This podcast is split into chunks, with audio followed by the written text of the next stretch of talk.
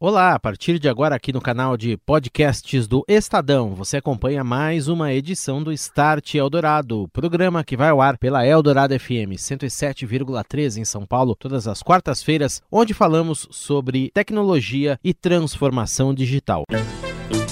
Start Eldorado. Oferecimento NEC, tecnologia para sociedades conectadas, seguras e protegidas. É disso que o Brasil precisa. É isso que a NEC faz. Orchestrating a brighter world. NEC. Olá, muito boa noite para você que acompanha a programação da Eldorado FM nesta noite de quarta-feira, 10 de março de 2021. Está começando agora o Start Eldorado, nosso espaço aqui na Rádio dos Melhores Ouvintes para falar de tecnologia disruptiva, aquela que transforma a sociedade e também as nossas vidas. E hoje nosso tema é o setor de varejo, um dos mais impactados pela crise que teve que se adaptar muito rapidamente para mudar o foco das vendas das lojas físicas para os meios digitais. Quem conversa conosco sobre isso daqui a pouquinho é o Ellison Lemos, que chefia toda a área digital da Via Varejo. A Via que é a maior empresa de varejo de eletroeletrônicos e móveis do país, administradora das marcas Ponto Frio e Casas Bahia. Start Eldorado. O setor de varejo foi um dos que intensificaram todos os projetos e processos de transformação digital que já vinham acontecendo desde antes da pandemia. Dados, multicanalidade, mais proximidade, mais empatia com o cliente mudança de mindset das equipes, o uso de ferramentas digitais para entender as necessidades dos consumidores na logística do e-commerce, que ganhou muita força, é o consumidor que compra sua mercadoria online quer recebê-la o mais rapidamente possível, identificar demandas para gerenciar estoques de maneira melhor em cada região, também faz parte dos desafios digitais. Nesta noite, eu converso aqui no Start Eldorado com o Ellison Lemos, CDO, Chief Digital Officer, ou chefe da área digital da Via Varejo, que administra as marcas Casas Bahia e Ponto Frio. Ellison, prazer em falar com você. Muito obrigado pela gentileza de ter vindo aqui ao Start Eldorado. Uma boa noite. Olá, Daniel. Boa noite. Boa noite a você, os ouvintes aí do, do programa Start. É uma honra falar um pouquinho desse tema que é apaixonante, que é o varejo, ainda mais nessa revolução que a gente está vivendo. Como eu disse, o varejo intensificou e muito os processos de transformação, projetos que já estavam caminhando de uma forma ou outra desde antes da crise. Como que a pandemia influenciou esse trabalho, em primeiro lugar, na Via Varejo? Muito bem. Daniel, deixa eu fazer um, um breve retrospecto, né, porque é, a Via Varejo ela vem passando né, por uma, uma transformação que, que ela foi planejada. Né? A gente teve né, uma mudança significativa do comando da companhia em junho de 2019. Né, então, um conselho novo, a diretoria executiva toda nova, mais de 40 diretores é, trocados. Então, foi uma, uma mudança estrutural né, no, sobre uma nova governança. E ali, naquele momento, né, nós tivemos né, uma fase de conhecimento né, da companhia que a gente assumia. Nós tivemos a primeira Black naquele ano já vendendo em 24 horas 1,1 bilhão de reais, o que é recorde absoluto até então. É, e ali de, de, da Black Friday até janeiro, fevereiro, nós tivemos um evento interno que foi né, o planejamento da nossa transformação digital, né, apoiado né, por uma consultoria, a empresa inteira se mobilizou para definir o roadmap da transformação. É, nós, de fato, é, validamos esse projeto no início do ano de dois, 2020, é, iniciamos o trabalho e veio é, o, os primeiros né, sinais de fechamento de loja, que foi decretada a pandemia, e naturalmente nós tivemos ali uma, uma reviravolta na companhia, dentro do ambiente que já estava em transformação. Né? Então, em resumo, o que a gente fez foi é, pegar todo o roadmap né, de transformação planejado para os próximos anos e reclassificar, repriorizar todos os que tocavam prioritariamente o, o online, né, exatamente por conta do fechamento das nossas lojas.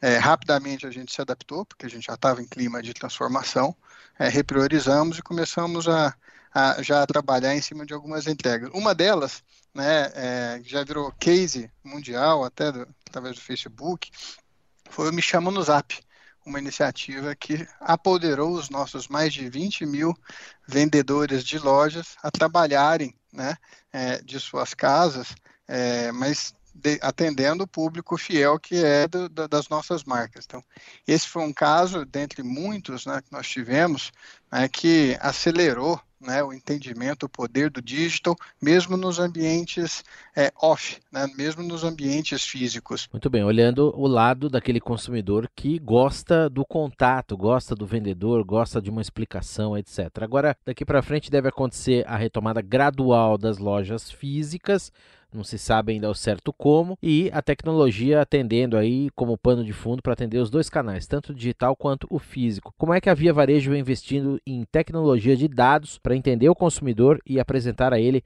melhor atendimento, as melhores ofertas, entender melhor o que ele quer e, atendê-lo melhor no fundo de tudo? É, a gente tem uma, uma informação relevante aqui para passar para todos vocês, né, que o, o cliente omnicanal, né, ele consome das nossas né, plataformas, independente é on e off, 2,2 vezes a mais do que o, o cliente é, do, do, do, ambiente físico. Né? Então, é, isso já é uma, né, um, uma, uma frente né, é, a ser explorada é, por toda a companhia. A maior riqueza que a companhia tem né, são seus clientes né, um grupo que, né, que já está na ativa há mais de 60 anos e tem é, mais de 85 milhões de clientes na sua base de dados.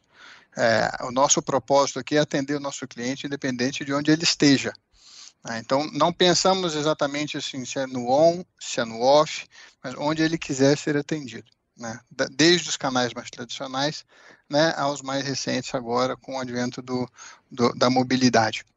É, e esses dados, eles, né, desde que a gente assumiu, a gente tem feito uma reestruturação, né, exatamente para que, que a gente tenha, né, o olhar no CPF né, é, o olhar né, da, da, experiência única desse cliente, não necessariamente separado por silos ou por estruturas que antigamente eram né, bem divididas. E, e, a gente acabou com isso assim que a gente assumiu a companhia. Falando também dessas facilidades, houve mudanças no aplicativo, formas de pagamento também um pouquinho. O que, que se fez nessas áreas, Ellison? Muito bem, falando dos canais online, né, a gente vem evoluindo desde que a gente assumiu né, a, com novos aplicativos, mas também uma nova experiência no, no ambiente do site e do site mobile, é, novos aplicativos e o, o um, um, mais um dos fatores que a gente estava comentando agora há pouco né, sobre o efeito da pandemia, tinha um projeto, Daniel, de, de colocar o carnê digital das Casas Bahia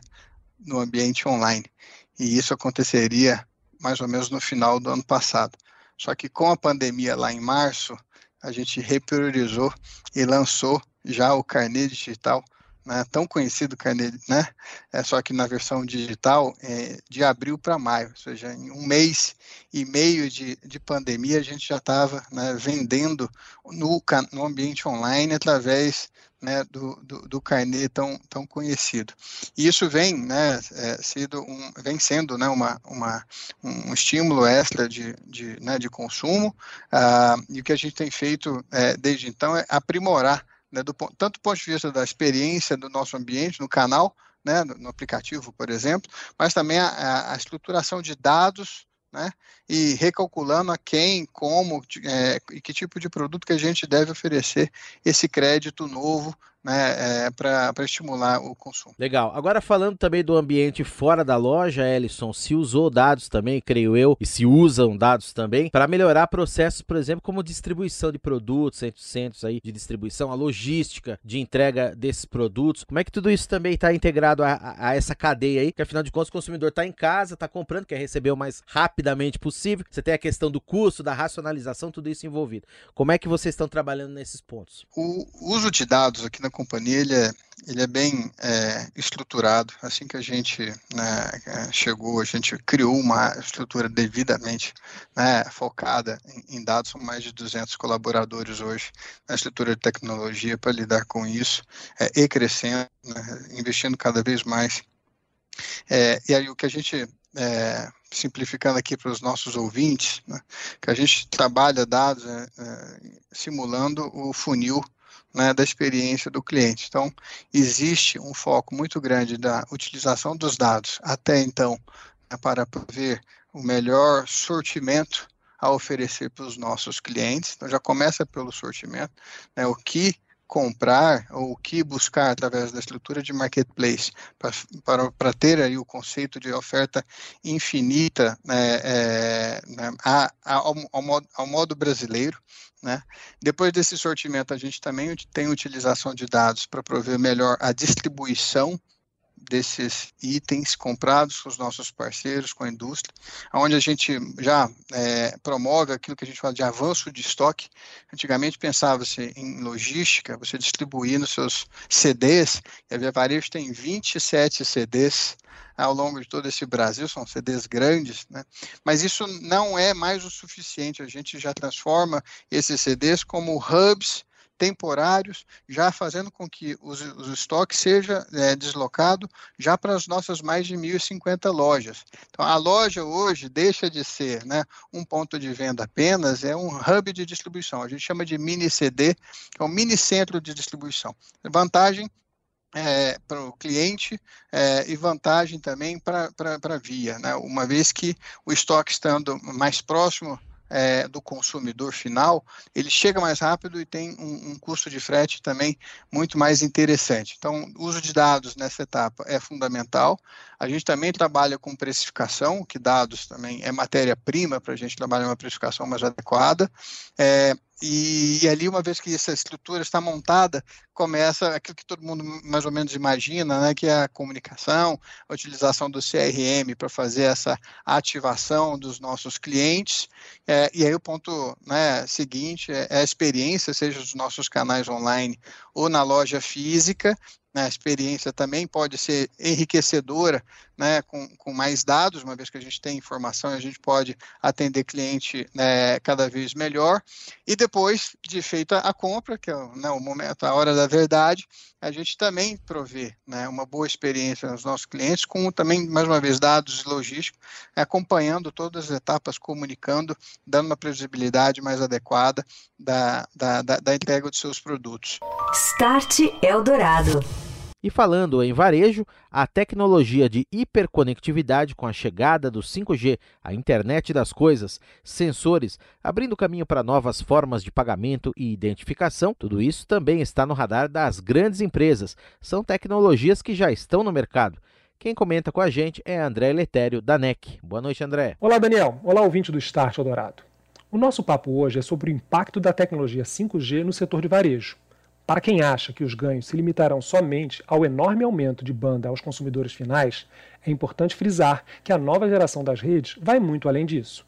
A partir da sua implantação, que deve acontecer ainda esse ano, o 5G vai possibilitar novas aplicações de negócios e favorecer principalmente a criação de soluções dirigidas aos mais diferentes segmentos de mercado. Ou seja, você pode esperar a oferta de uma diversidade maior de serviços, além da simples conexão. Nesse contexto, a infraestrutura de rede com protocolos abertos, chamada de Open RAN, facilita a adesão das operadoras e das empresas que pretendem empreender nas comunicações de redes privadas. Isso porque esse tipo de arquitetura permite usar mais de um fornecedor tecnológico, terminando com lock-in, que é o termo usado para definir a exclusividade junto a apenas um fabricante de equipamentos. Mas por que estou falando sobre isso aqui? A NEC participa globalmente do Open RAN Alliance, que é um marco que reúne empresas líderes nesse segmento para oferecer sua expertise de anos como orquestradora de soluções. A NEC reúne um ecossistema completo de parceiros com os quais se propõe a trabalhar em projetos fim a fim nas redes dos seus clientes. Conheça mais sobre o portfólio e as iniciativas da NEC nas nossas plataformas digitais. Um abraço, André. Muito obrigado pela presença, uma boa noite e até a próxima. Um abraço, Daniel. Um abraço, ouvinte. Estou de volta, este é o Start aqui na Eldorado FM. Nesta noite eu estou conversando com Ellison Lemos, CDO da Via Varejo, ele que chefia toda a área digital da companhia que detém as marcas Casas Bahia e Ponto Frio. E ele compartilha conosco suas experiências, a mudança no perfil do consumidor com a crise, como o setor vem se adaptando e as transformações digitais que foram aceleradas. Ellison, nós falamos de dados no fim do primeiro bloco. Queria que você trouxesse aqui a sua visão de como fazer a proteção e como a companhia vem agindo nisso proteção de dados de consumidores, informações financeiras, informações pessoais. A LGPD já está em vigor aqui no Brasil, começa agora em agosto a gerar os seus efeitos, mas como que a Via Varejo também sentiu isso, até pelo fato de colaboradores estarem trabalhando em ambientes externos nesta crise? Muito bem. É, Daniel, quando a gente né, definiu o roadmap da transformação da companhia, né, a gente também foi muito diligente em relação à questão de segurança é, de, de, dados, mas segurança, é, segurança de informação, é, cyber e controles internos. De, desde o início, a gente contemplou essa estruturação para que a gente esteja cada vez mais preparado para a evolução, acompanhamento de tendências. Então, nós temos, de novo, uma equipe dedicada a isso, né, nós temos profissionais também contratados e consultorias acompanhando toda a evolução desses projetos, né, fazendo com que a, a companhia esteja preparada né, com mais alto nível de de, de governança de dados, inclusive LGPD, que é do, do tamanho que faz jus né, ao tamanho da, da, da, via varejo. Agora, o comércio eletrônico muitas vezes é vítima também desse roubo de dados, pessoas que tentam aplicar fraudes, usar dados de terceiros para fazer compra.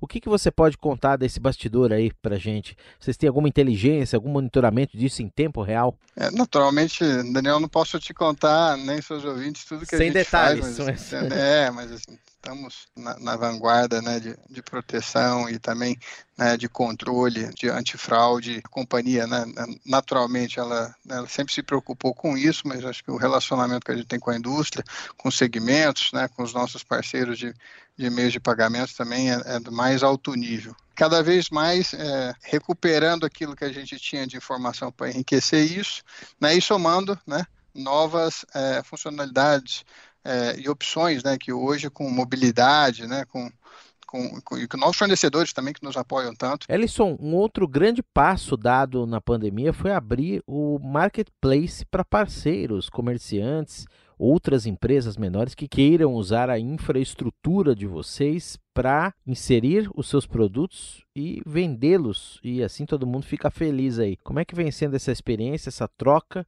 quais as tecnologias que estão envolvidas, que esses parceiros podem passar a utilizar e isso continua daqui para frente? A estrutura de marketplace ela demandou um pouco mais por questões de tecnologia, mas a gente já vem evoluindo assim. O que a gente teve, por exemplo, um processo de recebimento, de cadastramento dos vendedores parceiros nossos, o que a gente fez em dois meses é muito mais do que a gente fez o ano inteiro no ano passado. Né? Tudo isso é tecnologia, né? que agora tem um processo né, de, de cadastro muito mais é, rápido, muito mais inteligente. A gente também tem evoluído no ambiente interno, né, do, que seria o portal desses vendedores. A gente recentemente também, né, também é, permitiu que eles utilizem ferramentas promocionais dentro do nosso ambiente. E uma mudança também que vai fazer muito impacto é a integração de um sistema de logística proprietário que utiliza dos recursos já do grupo, né, da Via Varejo, oferecendo mais competitividade em custo em prazo para os vendedores da nossa plataforma de marketplace. E muitas novidades vêm aí do ponto de vista de crediário, do ponto de vista de marketing, etc. O que a gente está para para lançar é a possibilidade de um cliente das nossas plataformas compre no crediário um item que é provido né, por um, um, parceiro de marketplace. Então, o que a gente está utilizando aqui é, em cima do que, que a gente tem de melhor, que são as nossas marcas, nossa base de vendedores, as nossas lojas, o nosso crediário, a nossa logística, transformando isso, envelopando e oferecendo isso para esses empreendedores que hoje já vendem em tantos outros marketplaces e não tinham né, a Via Varejo como opção e agora não só a gente é uma opção, mas é uma opção super competitiva. Ellison, como a Via Varejo trabalha com inovação? Muito bem. Aqui a gente tem um conceito, talvez seja diferente de algumas empresas que lidam com inovação. A gente não acredita que inovação seja é, centralizada em um ambiente. A gente acredita que a inovação tem que estar entre né, a tecnologia negócios cada vez mais próximo, com foco no cliente.